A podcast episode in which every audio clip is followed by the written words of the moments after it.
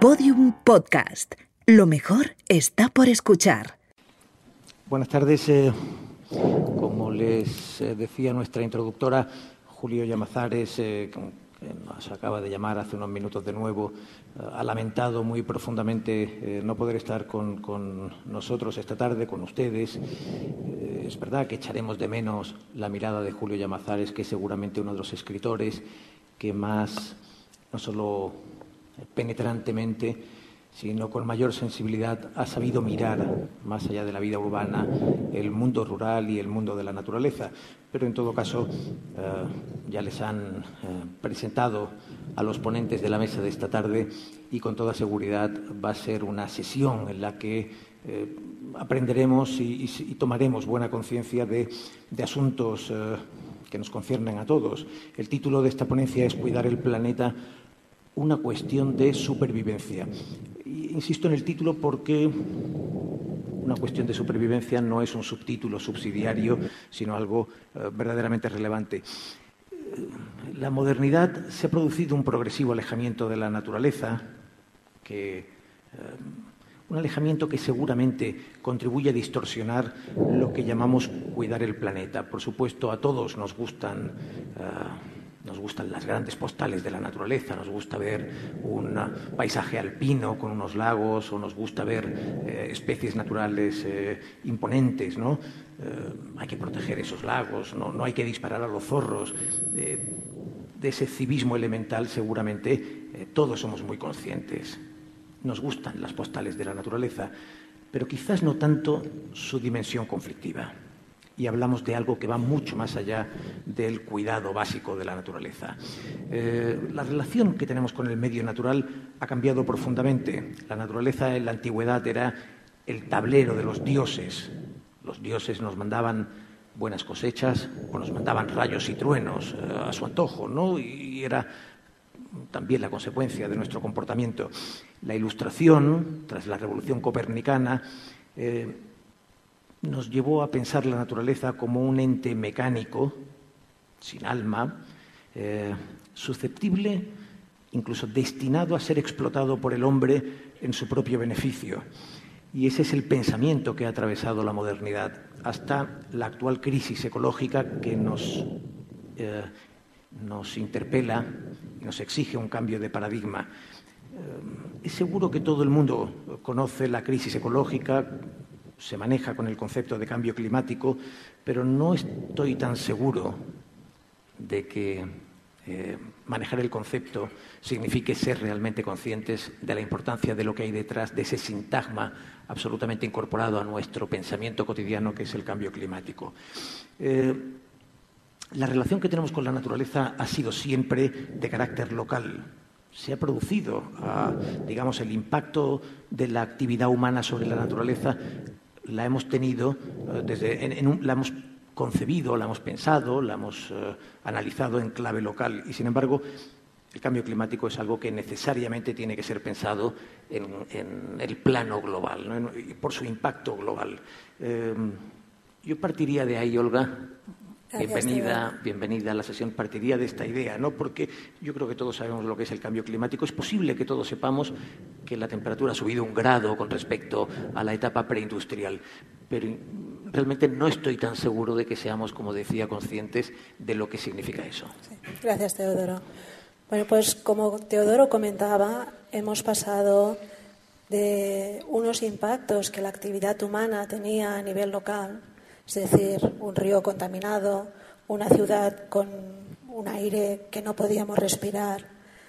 Hemos pasado de estos impactos locales a un punto en que los impactos de la actividad humana en el planeta ya no son a escala local, sino que son absolutamente a escala global. Comentaba Teodoro, el cambio climático es uno de estos grandes impactos globales absolutamente paradigmático y es, un, es el ejemplo de cómo el actual modelo de desarrollo de la humanidad no es sostenible. Comentaba Teodoro, la temperatura media ha subido un grado. A veces cuando hablo con mis estudiantes en la universidad les pregunto, ¿para vosotros esto es mucho o es poco? Y os pondré, os haré la misma reflexión que les hago a ellos. Un grado es la subida que ha habido hasta ahora respecto a los 14 grados que era la temperatura media del planeta en la época preindustrial. Esto es un 7%, más o menos. Podríamos hacer ahora aquí un experimento y repartir termómetros a todos los asistentes que estáis aquí en este teatro hoy. Todos sabemos que la temperatura media del cuerpo humano es de unos 36 grados y medio.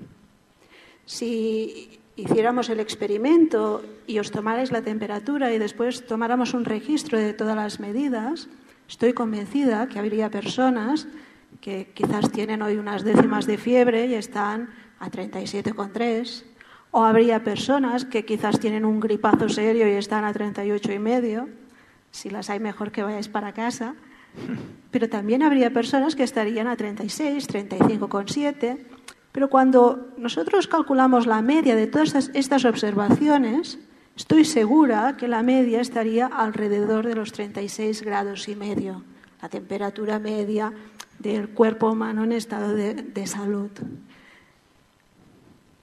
Si nosotros hacemos el símil con el aumento de temperatura del planeta, ah, este grado es un 7% más.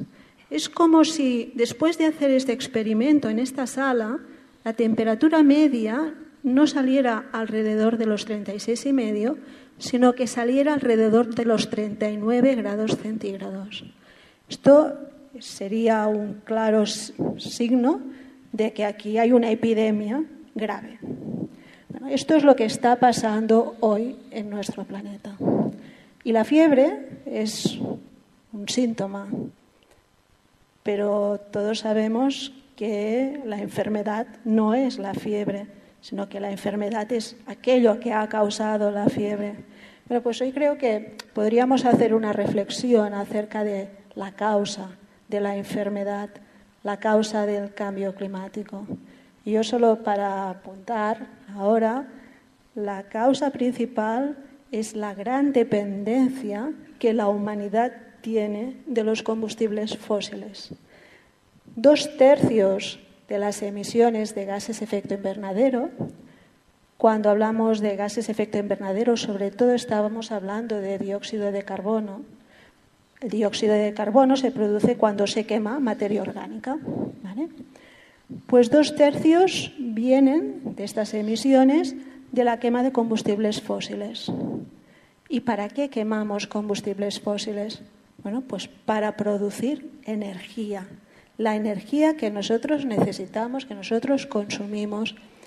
Y lo que hemos constatado es que a lo largo de los de las últimas décadas, el crecimiento económico, el desarrollo, ha venido de la mano del crecimiento en el consumo energético, que mayoritariamente, en un 80%, este consumo energético sale de los combustibles fósiles.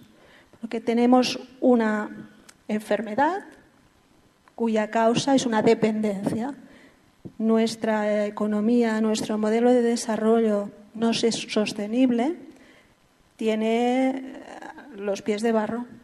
¿Por qué? Porque está basado en el uso de unos combustibles que están provocando pues esta gran crisis a nivel global que es el cambio climático. Pedro, eh, dice Olga, y parece que, es está fuera de toda duda, ¿no? La, dependencia de los combustibles fósiles como el origen de, esa enfermedad, como ella la define. Eh, sin embargo, yo creo que la humanidad, y, lo vemos en las grandes cumbres internacionales vinculadas al cambio climático, y no solo al cambio climático, las agendas de las eh, grandes eh, entidades y organizaciones supranacionales, digamos, la, transición energética es algo que está completamente asumido por todo el mundo, ¿no? Es decir, hay que, hay que ir a otro modelo energético. incluso diría que es transversal ideológicamente, ya no hay ningún partido, hay que irse a los populistas eh, tipo, en fin, Trump o, digamos, eh, casi antisistemas en alguna medida, ¿no? Anti-establishment, para encontrar quien cuestione eh, esa, esa transición energética. Pero no acaba ahí. el problema, ¿no? Es decir, se te ha presentado como uno de los grandes expertos mundiales en la economía del agua y cuando hablamos de, de, la supervivencia amenazada en nuestro medio natural, hablamos de algo más también que de, ese cambio climático.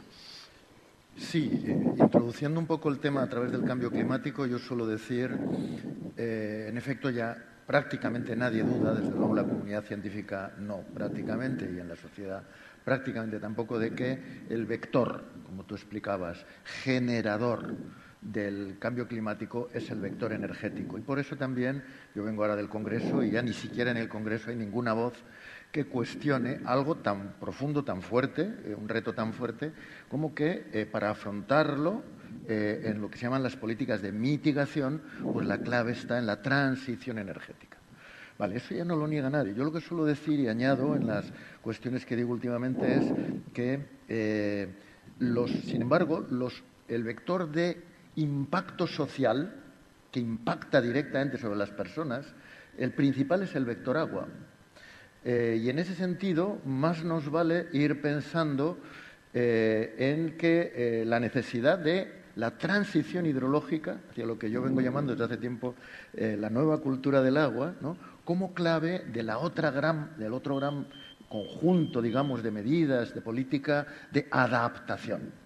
Eh, luego sí, sí, eh, por ahí yo creo que tenemos un problema. Y en efecto yo a veces lo digo, yo hace 10, 15 años, igual no más, hacer una conferencia de las que me ha tocado hacer muchas veces y hablar de cambio climático o de crisis global del agua, eh, me garantizaba salir de la sala con una etiqueta en la frente que ponía profesor radical antisistema enemigo del progreso. Vale, en estos momentos ya no es así, ya son verdades oficiales y ya vivimos también eh, pues lo que ya se reconoce como una crisis paradójica, ¿no? La crisis global del agua en el planeta agua, en el planeta azul. Bueno, pues estas son, eh, digamos, grandes crisis de un conjunto eh, de elementos que constituyen pues lo que se está diciendo, la crisis de sostenibilidad. Es decir, estamos tocando ampliamente ya y con, dramatismo los límites de este hermoso planeta que nos han dado para vivir, Y estamos ya sufriendo consecuencias de altísimo, de altísima gravedad, evidentemente. Olga, em, decíamos en la política esto es transversal en alguna medida ya eh, Pedro puede salir de los foros sin que le llamen radical antisistema, sino eh, al revés, con el premio Goldman y, con eh, la vitola de ser una eminencia, incluso aunque en el Congreso esté por Podemos, que atraviesa sus dificultades. de todos modos, Decías tú que en el Congreso no hay ninguna voz que cuestione estas cosas. No sé si eh, a partir de la próxima primavera seguirá siendo así o no, pero en fin, eh, hasta entonces eh, decíamos que la política es, transversal, de izquierda a derechas, más originariamente en la izquierda, pero finalmente todas las, todas las tendencias o todos los partidos lo han asumido. por tanto, asumido la premisa, se trata de acción. ¿Qué hacer? Qué vamos a hacer, qué estamos haciendo y qué deberíamos hacer, ¿no? Porque eh, venimos del Acuerdo de París, eh, nos ha vuelto a proporcionar titulares eh, sugerentes y esperanzadores, pero también inmediatamente al ver la respuesta de no solo de las grandes potencias, esas esperanzas también quedan matizadas. Sí. sí, efectivamente, a París en 2015 fue un momento histórico. Se abrió la puerta a la esperanza. Es decir, había habido un periodo de tiempo, desde 2012, que no se había conseguido acordar a nivel global una política para hacer frente al gran reto que supone el cambio climático y finalmente en 2015 esto se consiguió. Ahora se ha estado trabajando en todo lo que son los reglamentos para implementar el Acuerdo de París, porque el Acuerdo de París, su primer objetivo en relación a la mitigación es que la temperatura media del planeta no suba más de dos grados y que se hará lo posible para que no suba más de un grado y medio. Esto es un gran reto. El problema es que el Acuerdo de París, este es su objetivo, y después establece una metodología para progresar hacia este objetivo. Y la metodología que establece el acuerdo pasa porque cada uno de los países en base a sus distintas realidades, elaboren sus compromisos de qué piensan hacer para reducir sus emisiones de gases de efecto invernadero. Ya ha habido un primer envío de los compromisos de todos los países y se ve que cuando sumamos todos los compromisos estamos aún muy lejos del objetivo de los dos grados. Entonces, el Acuerdo de París, que es un acuerdo marco, tiene este, esta metodología, pero no tiene un sistema de retroalimentación directo. Es decir, una vez los países han enviado sus compromisos, ellos soberanamente ah, desarrollarán las políticas para llevar estos compromisos a cabo, pero se ve que la suma de los compromisos está lejos del objetivo de los dos grados, que quizás si vamos por esta línea nos vamos a aumentos de temperatura de más de tres grados y medio, que esto es una barbaridad, pero no hay un mecanismo que diga, bueno, pues ahora que vemos que esto no suma, vamos a ver cómo lo vamos a cuadrar. Este mecanismo no existe, porque es un acuerdo que se basa mucho en las buenas voluntades de los países y que respecta absolutamente, y esto es un principio básico en Naciones Unidas, la soberanía de los Estados. Entonces, este es un nivel de actuación muy importante, tú comentabas. Después también está un nivel importantísimo, que es qué están haciendo los gobiernos de los países para conseguir esta transición energética. El problema que nos encontramos es que el cambio climático es un problema que requiere de solución urgente. Y las políticas de los países, de momento, evolucionan muy lentamente. Os comentaba antes, el 80% de los combustibles que utilizamos en el mundo es de origen fósil. A pesar de que la entrada de las renovables ha sido importante en estas últimas décadas, como el crecimiento energético total es tan grande, esta entrada casi no se nota en el conjunto de los combustibles que nosotros estamos utilizando. No hemos conseguido bajar nunca desde 80%. Para conseguir los objetivos, el objetivo de los dos grados, por ejemplo, en 2050 el 60% de la energía que utilizamos tendría que ser renovable. Ahora no llegamos al 15%. Imaginad el esfuerzo que debería hacer el mundo. Y cuando digo el esfuerzo del mundo, sobre todo quiero decir esfuerzo de los países desarrollados, porque después, si queréis, ya hablaremos de la problemática de los países en desarrollo. Pero los países desarrollados deberían dar ejemplo y deberían ser aquellos que lideraran este gran esfuerzo que es necesario, absolutamente necesario, para conseguir esta transición energética de la que tú hablabas. Y aquí los gobiernos de los países deben hacer políticas decididas. ¿Por qué? Porque la decisión de, construir una central térmica es una decisión que sobre todo se toma a nivel gubernamental. Es necesario tener unas infraestructuras para proveer de energía a, los ciudadanos, a las empresas, a las industrias. También ah, tendríamos que hacer una transición hasta, por ejemplo, un modelo de transporte basado en la electricidad. ¿Por qué? Porque el motor de combustión es un motor muy poco eficiente. El motor eléctrico es mucho más eficiente. Bueno, por ejemplo, en el caso del Estado español, la mayoría del transporte de mercancías se hace por carretera tenemos unas vías de tren, tenemos unos trenes, serían necesarias políticas para fomentar el transporte de mercancías por tren. Por ejemplo, esto sería mucho más eficiente energéticamente hablando. Sería necesario pues que hubieran, por ejemplo, ayudas para las personas que necesiten cambiar su coche para poder afrontar el extra coste de un coche eléctrico, que actualmente es relativamente importante. Entonces, aquí hay un nivel de actuación importantísimo. Y después está el nivel de actuación de los ciudadanos. Claro, los ciudadanos también tenemos mucho que hacer, mucho que. Bueno, los ciudadanos tenemos también mucho que hacer mm, y muchas decisiones que, tomar para intentar pues, contribuir a la mitigación del cambio climático. Por ejemplo, ah, nos dicen es necesario reciclar, esto es importantísimo.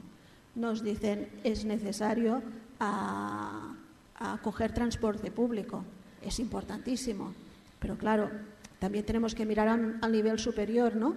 Los ciudadanos concienciados cogerán el transporte público siempre y cuando haya transporte público que les lleve al trabajo a la hora que deben entrar a trabajar.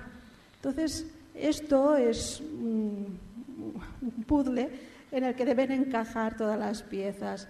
Es importantísimo que las personas estén concienciadas, es importantísimo que haya acción de gobierno que aproveche esta concienciación para cambiar las cosas y es importantísimo que hayan acuerdos globales, porque si España consigue reducir sus emisiones a cero en 2050, pero no lo hacen los otros países, seguimos con el problema creciendo, creciendo sin parar. No sé si contestado. Yo creo que eh, el tema ese nos, coloca en general en una situación como una especie de impotencia, porque no somos gobierno, ni somos Estados Unidos, ni somos China. Entonces yo creo que ese debate hay que mantenerlo, hay que mantener esa presión política sobre los gobiernos desde la participación democrática, pero yo creo que tenemos que hacer un poco lo que tú estás diciendo ya más allá del tema cambio climático, un aterrizaje en lo que es nuestra vida cotidiana. Eh, y las responsabilidades en los distintos niveles que quedan más cerca también de nuestra influencia, desde ayuntamientos, a una comunidad de regantes, a una asociación de vecinos, eh, bueno, o a un país, una autonomía. Y ahí yo creo que sí que tenemos eh, muchas ideas importantes a desarrollar. O sea, yo, por ejemplo, digo, cambio climático es a nivel global, pero la gestión del agua, por ejemplo, por poner un caso, podríamos poner la gestión del alimento o la, gestión de un territorio, ¿no? Eh, la gestión del agua es a nivel ya de cuenca hidrográfica. Eh, es una cosa más cercana. Aquí sería pues, el Guadiana o el Ebro, ¿no? Eh, o una subcuenca. ahí tenemos cosas muy importantes que hacer. Y tenemos a nuestros representantes cercanos sobre los que influir. Entonces ahí es muy importante hacer una reflexión que nos permita entender el tipo de problema que tenemos.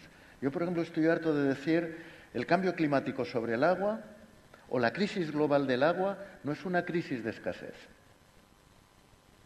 Cuando yo miro incluso los periódicos de gente bien intencionada que escribe, crisis de cambio climático y agua, y me ponen una hermosa foto de un fondo limoso de embalse seco, cuarteado. Diez mil personas mueren cada día por no tener acceso al agua potable. Foto de ese tipo. No, ese es el problema. Esas 10.000 personas no mueren de sed. Esos mil millones de personas que no tienen acceso al agua potable con y sin cambio climático, ¿eh? no tienen problemas tanto de escasez, desde mi punto de vista, como de accesibilidad a aguas de calidad. Y eso pasa por una cuestión básica, la crisis que hemos sometido, la destrucción de la salud de nuestros ecosistemas acuáticos. Donde antes podíamos beber, o potabilizar fácilmente, hoy nos envenenamos o nos enfermamos. Es decir, hemos quebrado la salud de los ecosistemas acuáticos y detrás se ha quebrado la salud de los que no tienen posibilidad de acceder a los recursos de buena calidad, es decir, los pobres. Cuando hablamos de mil millones de personas que no tienen acceso al agua potable y de diez mil muertes diarias, estamos hablando de mil millones de pobres que viven al lado de un río contaminado o que beben de un pozo contaminado. Y ahí no contamos la mucha gente que bebe sin saber. Contaminantes que no tienen un, impacto directo. Por ejemplo, lo que estoy hablando de las 10.000 muertes diarias son niños y niñas de menos de 5 años que mueren de diarrea, es decir, de contaminación biológica. ¿Cuánta gente está enfermando sin saberlo, poco a poco, por ingesta de metales pesados en el agua? El otro día discutí aquí cerquita, con una funcionaria ejemplar que tienen ustedes aquí en la Confederación del Guadiana. Dice, estoy peleándome para que no empleemos glifosato en quitar la hierba y la, vegetación de alrededor de los canales y de las acequias, porque eso va al agua. Pues el glifosato al final os lo beberéis y al final tendréis metales pesados en el agua en unas proporciones que no matan ni matan ni mandan al hospital, sino que envenenan poco a poco. Bueno, este tipo de dinámica en el mundo entonces nos debe colocar en la idea de que la clave para llegar al acceso al agua potable pasa por hacer las paces con nuestros ríos. Pasa por recuperar la salud de nuestros ecosistemas, que claro, para la gente más vulnerable es lo único que tienen. El que tiene dinero se compra agua embotellada, aquí en Perú, donde sea, en otros sitios, a mil euros metro cúbico. Entonces yo creo que si entendemos eso, dirigiremos el problema de la gestión de aguas de una manera diferente a cómo lo vamos a dirigir desde una alarma de agua, desde la crisis global del agua, que no entienda bien el diagnóstico de qué está pasando. Pero eh, decía Olga, y ahora comentabas tú, bueno, hay muchas veces que los diagnósticos nos resultan tan evidentes y nos resultan tan palmarios como esto que tú cuentas que parece obvio, ¿no? ¿Tú crees? Eh, sí, sí lo Yo creo. en el Parlamento he tenido que pelear mucho con este tema. No, es que voy, justamente a esto, Pedro. Es decir, eh, yo creo que si, si, una funcionaria te dice eh, no se puede utilizar un producto químico junto a unas acequias o junto, o junto a, fin, a un río porque terminará yendo naturalmente, a terminará envenenando el agua, todo el mundo piensa, deje de hacerse. Todo el mundo aquí sí, pero el que le dice, le dice, es que si lo haces así, es más cómodo y más barato. La tarifa del agua me va a salir un poquito más barata. Claro. Bueno, no es aceptable, pero la presión está. ¿Y qué le dice su jefe? Hombre, si se empeñan, si se empeñan en la comunidad de regantes, de no sé qué, no sé qué, no te metas en líos, que se hace en otros sitios, se hace en todas partes. Quiero decir, eh, la cuestión pasa por una conciencia ciudadana en donde estas cosas que aparentemente son, vamos a decir, de racionalidad elemental, para la salud pública en este caso, se imponga también como una racionalidad evidente, oye, si nos cuesta unos céntimos más, nos cuesta unos céntimos más. ¿no? eso pasa por ahí, pero no es evidente. O, por ejemplo, una cuestión tan clara.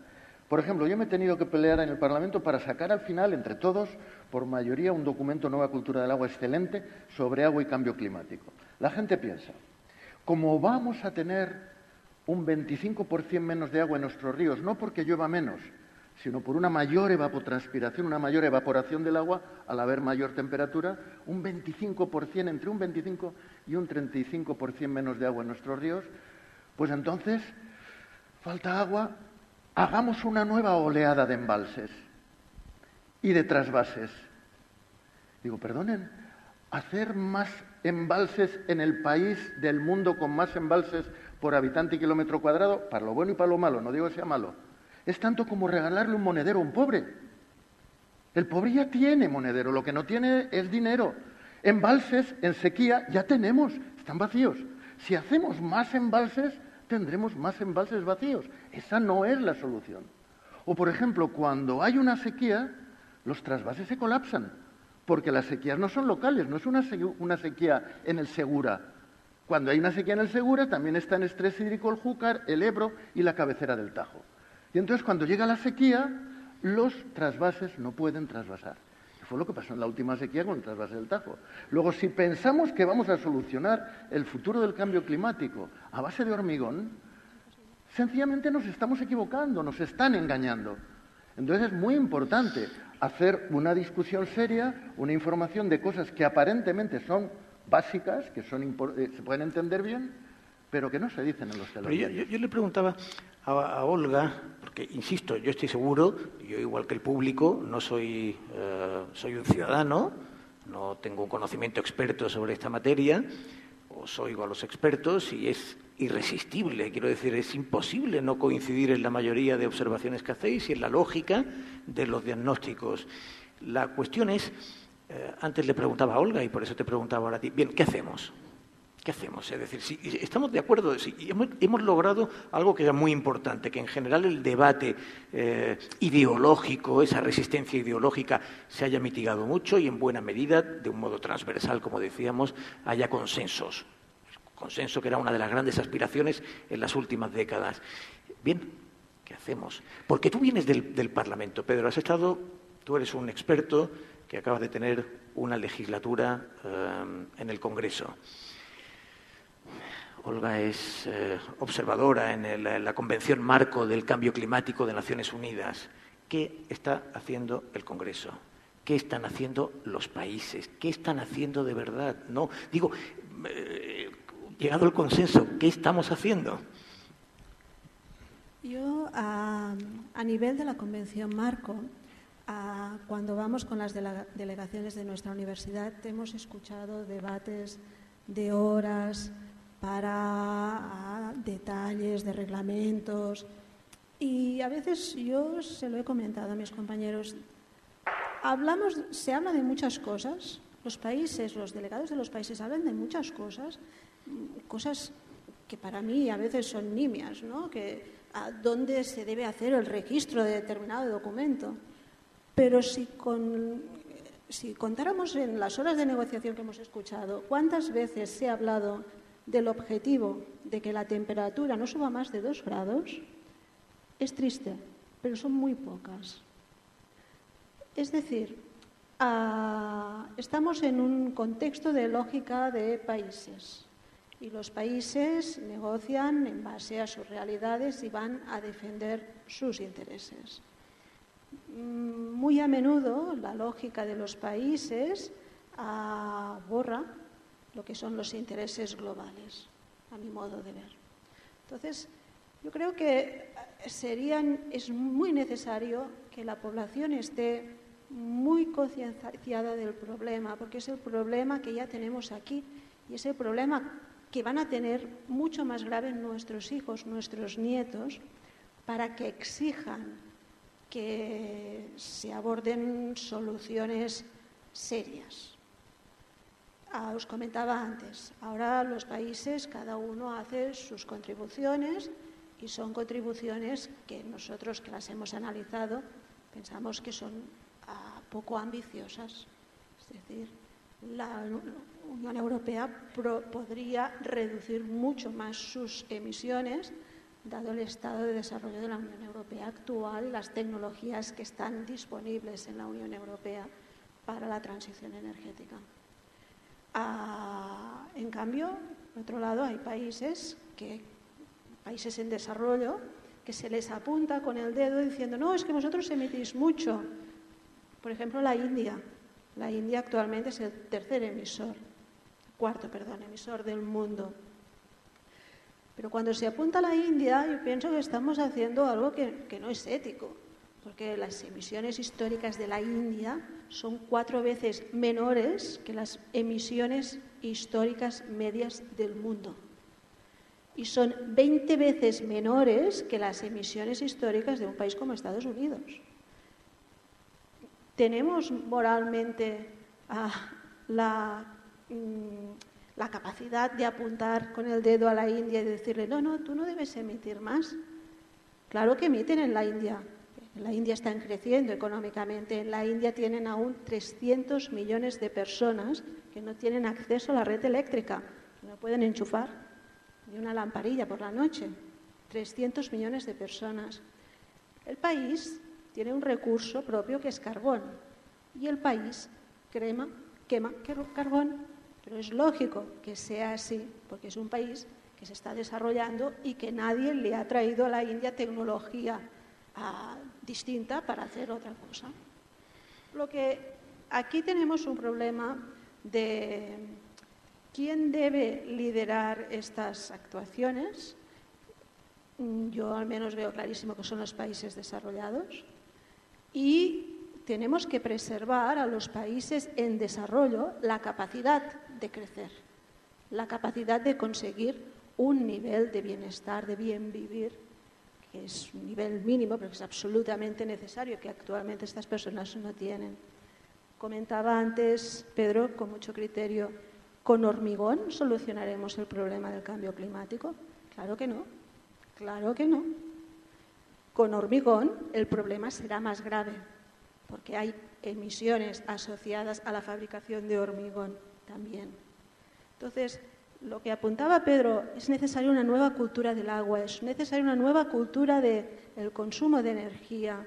Nosotros ah, no vemos aún ahora aquí la energía como un bien escaso. Cuando una empresa, cuando una industria ah, se establece en España, ah, muchas veces no hay detrás aún la, la reflexión sobre cómo conseguiremos la energía para esta instalación que estamos planeando. Esta es una reflexión que será en el futuro absolutamente necesaria. ¿Cuál será la manera más eficiente de usar esta energía? Porque la energía muy pronto ya no será tan barata.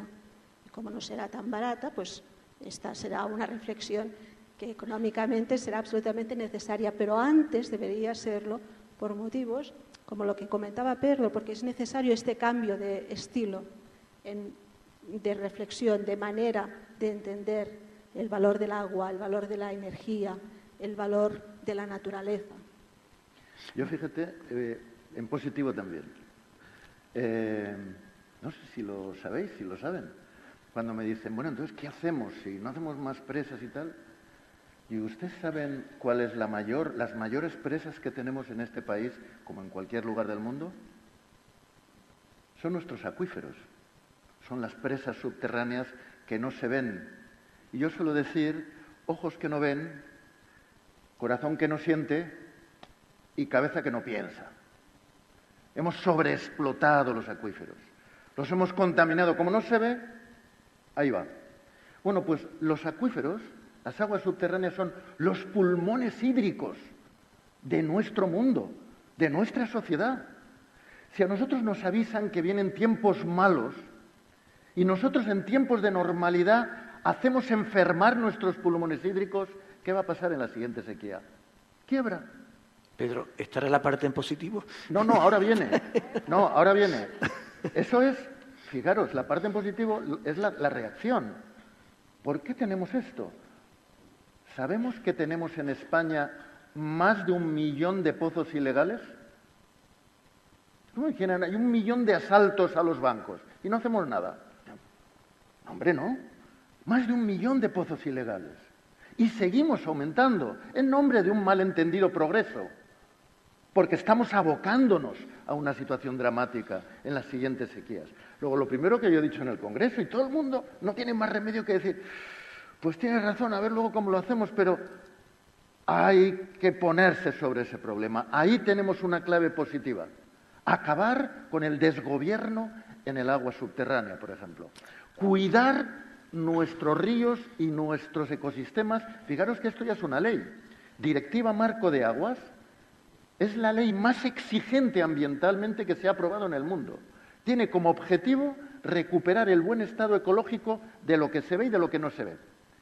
Se decía para el 2015, se van demorando, pero es la exigencia. Y cuando yo decía eso, a mí me decían en conferencias, Pedro, pero si es que los guiris, los rubitos de por ahí arriba, están locos, son todos ecologistas. Digo, no, no, no os equivoquéis. Para el Parlamento Europeo hay un grupo verde que no es muy grande y se declaran ecologistas. Digo, un grupo popular que no es ecologista, un grupo socialista que depende, depende, otros de tal.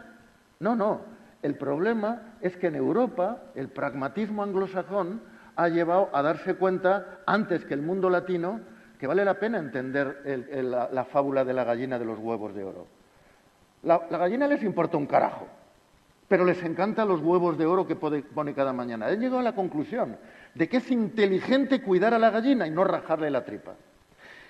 Que sobreexplotar un acuífero o contaminar un acuífero o un río en nombre del progreso es dinero a corto plazo para algunos y miseria y desastre para el país que cortar un bosque a matarrasa en nombre del progreso es un buen negocio para la maderera, pero es una catástrofe no solo ecológica, económica y social para la gente que vive en ese país.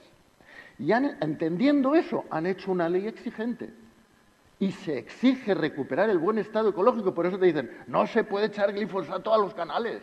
Por eso no se puede sobreexplotar un río. Pero no por romanticismo ecologista, que sería también muy valioso, sino por pragmatismo, por la cuenta que nos trae. Bueno, pues estamos ahí, estamos entrando poco a poco en al menos por la cuenta que nos trae. En la energía va a pasar algo parecido. Está transitándose tarde y mal, pero incluso ya diciendo, bueno, igual no es tan malo porque en el fondo, claro, si hacemos la transición a un nuevo modelo energético, eólico, solar, se producen nuevas iniciativas económicas, nuevos empleos de calidad, un nuevo desarrollo, un nuevo empujón de desarrollo interesante, más limpio, y a lo mejor hasta es buen negocio, Bueno, eh, a mí me parece que sí, que por ahí va a haber un motor y a mí solo me da miedo una cosa, que ya de paso, con esa transición energética, con esa transición hidrológica, hagamos una transición más democrática, en donde la energía no sea cosa de unas grandes empresas que no podemos hacer más que pagarle la tarifa que nos manda, sino que vayamos teniendo capacidad de energía de hacer en un barrio, capacidad de energía de hacer en un pueblo, en una comarca, una propia familia con su propia placa solar y que eso sea una ocasión para hacer también una transformación más democrática del país. Yo, tengo la impresión de que hay muchos ciudadanos que ya están comprometidos y hacen micro, digamos, es un micro compromiso, ¿no? De, la basura, como tú lo has dicho, a la energía, el uso de energías limpias, etcétera. Eh, pero no, no pensáis que porque yo os he preguntado por lo que hacen los gobiernos y al final se progresa muy despacio. No habéis, no habéis llegado a decir medidas eh, realmente eficaces y contundentes y transparentes y que podamos entender eh, con facilidad, ¿no? Y esto significa que no está ocurriendo. ¿No, os parece que hay un... Yo, creo percibir un cierto desaliento incluso en personas que, a las que le he visto muy comprometidas por decir, oye, yo llevo separando residuos 10 eh, años, pero es que todavía no hay una planta que realmente los, los, eh, los trate adecuadamente en mi ciudad y, por tanto, eh, yo estoy ejerciendo algo sin que las administraciones públicas, los gobiernos, los estados, el Parlamento, y por eso te he preguntado por tu experiencia parlamentaria, al final, si no hay esa pedagogía pública, la actividad privada se resiente mucho. ¿no? Al final el mensaje es el mercado, todo es el mercado, el agua está mercantilizada, todos los recursos están mercantilizados. Hay un mensaje muy desalentador al final en todo esto. Sí. Ah, yo creo que tienes parte de razón. Claro, ah, tú comentabas, claro, es desalentador porque quizá la acción de gobierno no es suficientemente rápida, ambiciosa, eficaz. En el tema de los residuos que comentabas, llevamos muchos años con los mismos contenedores de residuos.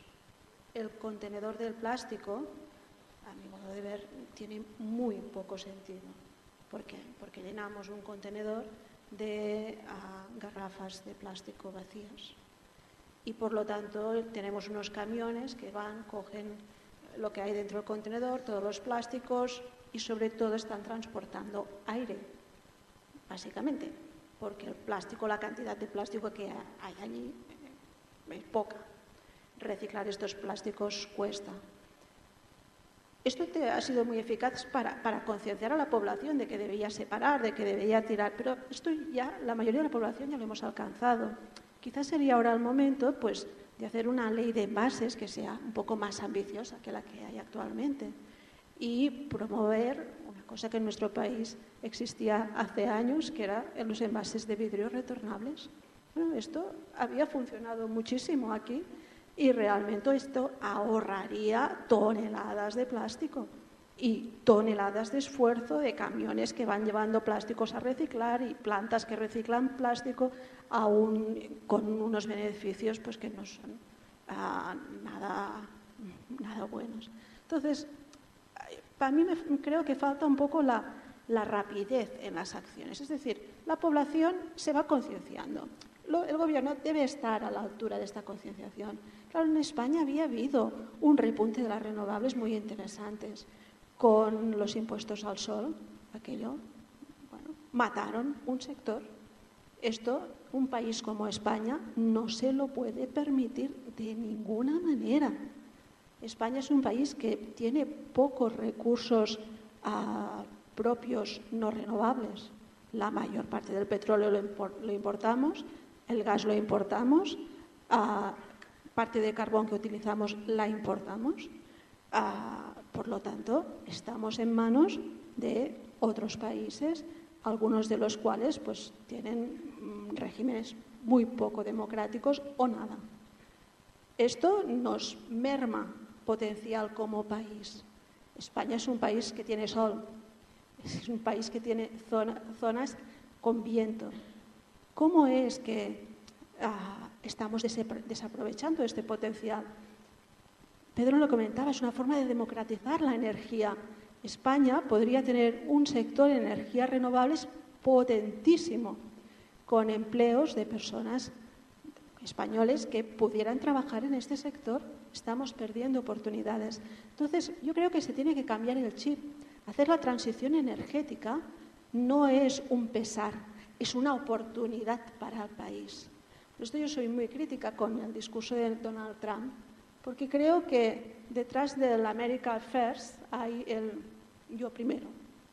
Ah, y realmente esto está haciendo que Estados Unidos pierda peso, pierda oportunidades como país. Entonces creo que a nivel de país, en el caso del Estado español, es clarísimo. Nos interesa hacer esta transformación.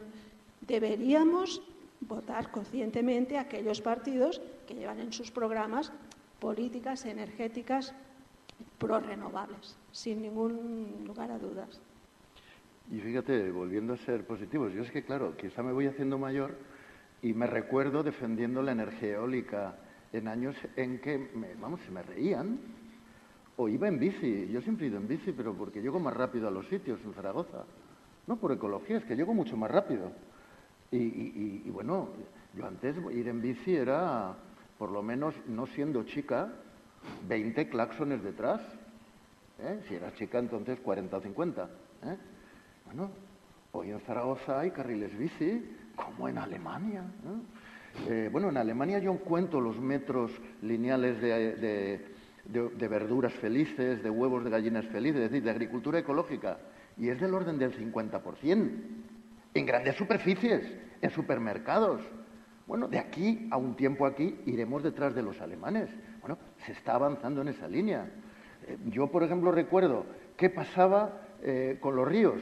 Pues toda la mierda al río, para que se la lleve, hoy es delito. Hoy por eso vas a la cárcel. ¿Vale?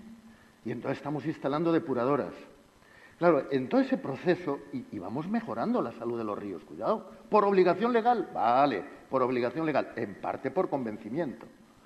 Y existen organizaciones como en Aragón, voluntarios, oye, 12.000 personas, que en los pueblos y tal vigilan que no se tiren basuras, las limpian, bueno, pequeñas aportaciones que indican que la sociedad se empieza a mover en una conciencia ecologista práctica, interesante.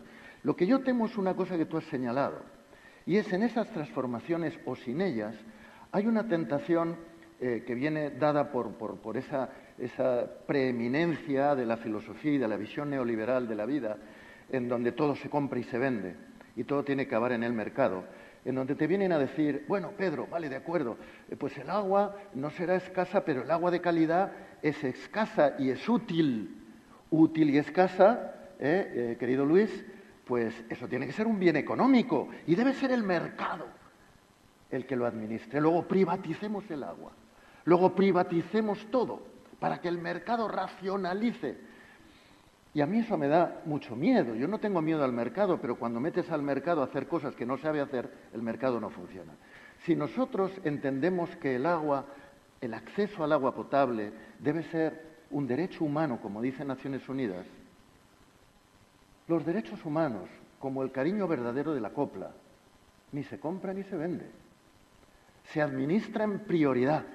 Se gestiona, sí, pero no a través de lógicas de mercado. Y pasa con otras muchas cosas. Las cosas más importantes de la vida ni se compran ni se venden. Se administran, se gestionan desde una visión democrática, colectiva, sensata, humanista. Aquí cerquita, cosas positivas. Tenéis Carcaboso, pueblito pequeño, pero que gracias a un alcalde que, por cierto, va a ingresar en la cárcel de manera injusta por dos años. Qué vergüenza. A mí me da, se me rompe el alma. Pues es un, es un pueblo ecologista, es un pueblo en línea con plataforma rural, que es vía campesina, en la cual están haciendo agroecología rentable. Cositas simbólicas tan importantes como tener maceteros y jardines con plantas comestibles. Y la gente llega allí y se lleva la col, porque han cultivado una col en el jardín de, de la puerta de su casa.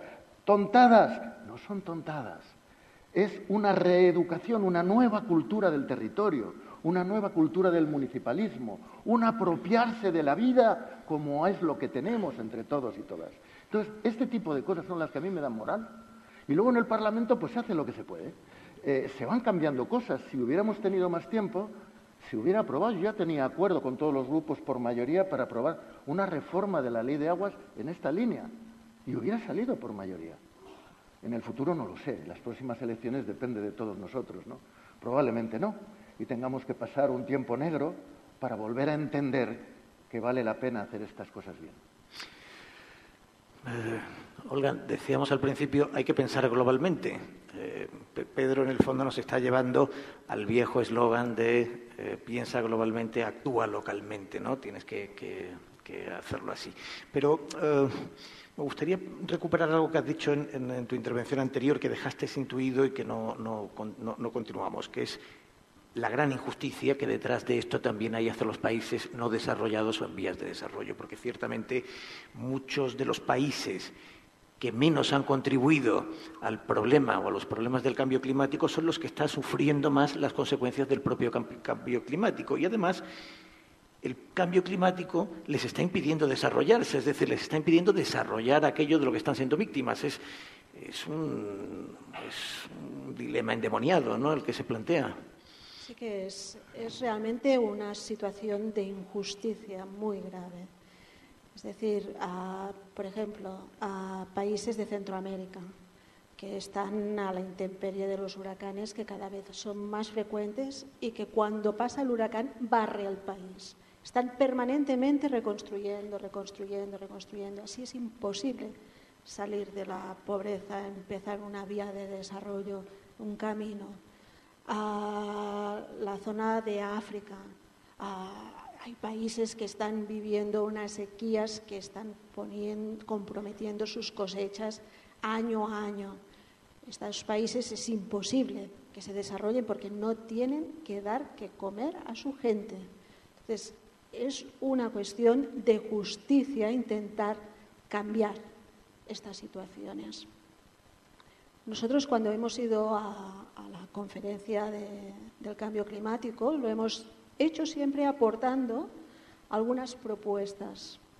Unas propuestas que van en la línea de redistribuir las emisiones que aún podríamos emitir, que son muy pocas, compatibles con que la temperatura no aumente más de dos grados y cómo, según nuestro pensar, debería hacerse esta redistribución. Ya lo he ido apuntando. Nosotros pensamos que los países en desarrollo, si tienen recursos no renovables, los pueden utilizar para iniciar el desarrollo, porque el histórico demuestra que el desarrollo ha venido siempre de la mano del uso de combustibles fósiles. Siempre ha sido así.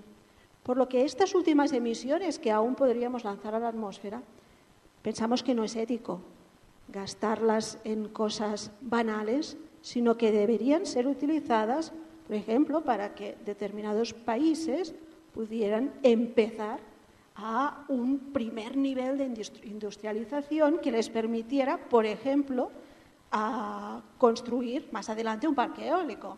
Pero es que para construir un parque eólico, si no tienes un parque eólico ya funcionando, necesitas energía. ¿Y de dónde sacas esta energía? Pues si el país tiene carbón, pues que utilice carbón para producir esta energía, evidentemente. Entonces, pensamos que la injusticia es muy grave y que, dada la injusticia, es necesario plantear soluciones que reviertan, que intenten compensar de alguna forma este grado de injusticia muy a pesar nuestro, lo, hemos intentado mucho, ¿eh? pero aún no hemos tenido todo el éxito que nosotros queríamos en este sentido. Porque realmente a nivel internacional, en estas negociaciones, no se trata de la temperatura, se trata de cambiar el orden geopolítico mundial, para ser claros.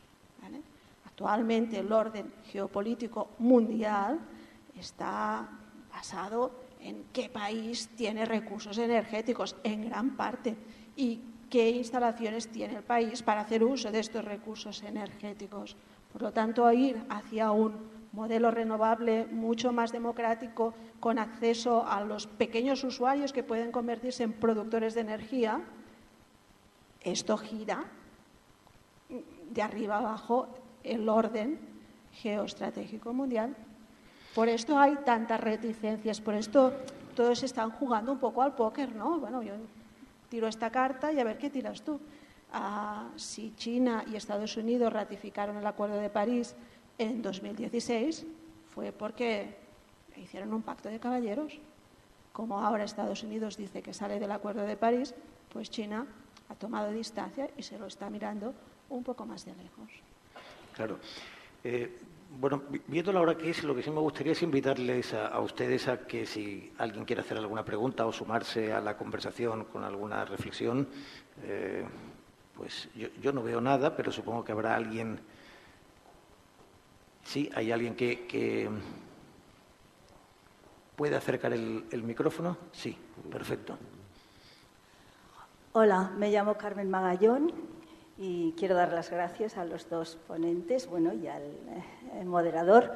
Eh, me gustaría preguntar, dado que se trata de cuidar del planeta, algo que sí se ha dicho en la mesa es lo de justicia ambiental para el sur, pero eh, no tendría que ir acompañado con decrecimiento en el norte. A mí me gustaría que hablarais de decrecimiento y que no nos dé miedo, porque se puede crecer en qué, decrecer en qué. Has hablado también de interés de los países, defienden el interés de los países en los foros internacionales. Entonces, a la ciudadanía nos queda definir cuál es ese interés del país. ¿Solo el interés económico de algunas empresas?